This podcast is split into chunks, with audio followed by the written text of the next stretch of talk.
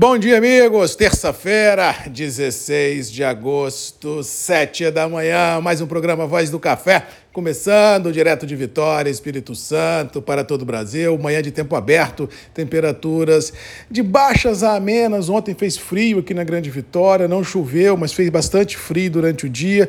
Mas adentrando a noite, o frio acalmou um pouquinho. Para hoje, ao que parece, teremos um dia mais tranquilo com relação aos ventos que foram é, sentidos ontem na Grande Vitória, mas assim não há, pelo menos por enquanto, no sudeste do Brasil, risco de frio ou chuva extrema em lugar nenhum.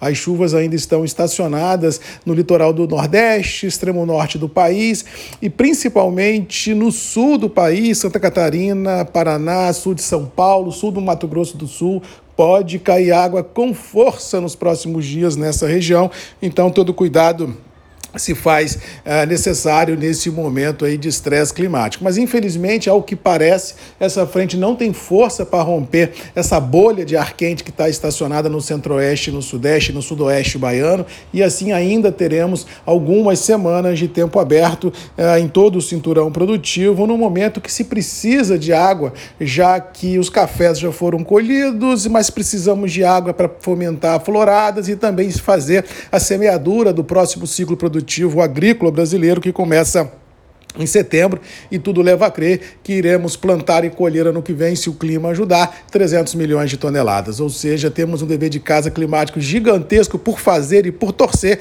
para que a gente possa ter um 23 menos complicado do que vem sendo o 21 e 22 no café e com certeza punjante como vem sendo ano a ano a agricultura ah, brasileira. Com relação aos mercados, tivemos um dia ontem meio estranho. Logo pela manhã, nós tivemos notícias vindo da China ah, com relação a dados da sua economia, também a novos exercícios militares junto a Taiwan, e aí o mercado ficou meio estressado e o campo negativo prevaleceu numa série de situações, tanto no mercado acionário como de commodities agrícolas, metálicos, até o petróleo caiu, já que essa, em tese, possível desaceleração chinesa é, é sinal de, como diz o outro, de uma economia não tão robusta como todo mundo vinha esperando nos próximos ciclos. Mas no decorrer do dia, o próprio governo chinês entrou no mercado, como sempre o faz, derrubando taxa de juros por lá, injetando dinheiro na economia. O chinês não quer ver sua economia parada e isso deu um ar mais ameno no final dos trabalhos, que deve contagiar,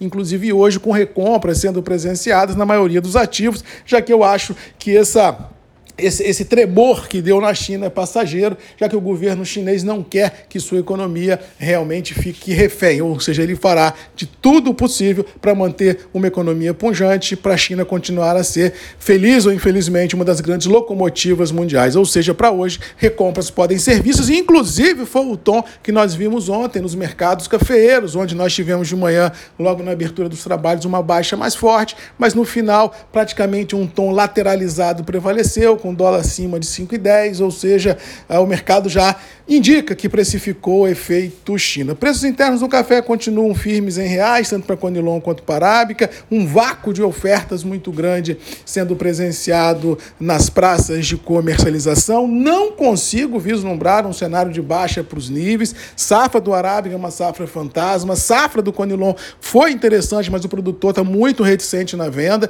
e isso faz com que o mercado ganhe um vácuo. E dentro desse vácuo, quem precisa talhar compromissos tem que vir ao mercado comprando alguma coisa, paga um precinho melhor aqui, outra colar e vai ajeitando a sua, a sua posição em aberto no mercado. Resumindo, eu acho que para hoje temos bolsas de inalterada leve e alta, acho que dólar vai continuar 5,10, 5,20, acho que o mercado acionário pode ter recompras, incluindo o petróleo também, e preços internos do café devem ter um dia de recomposição e com certeza firmeza nos níveis atuais. No mais, vamos ficando por aqui.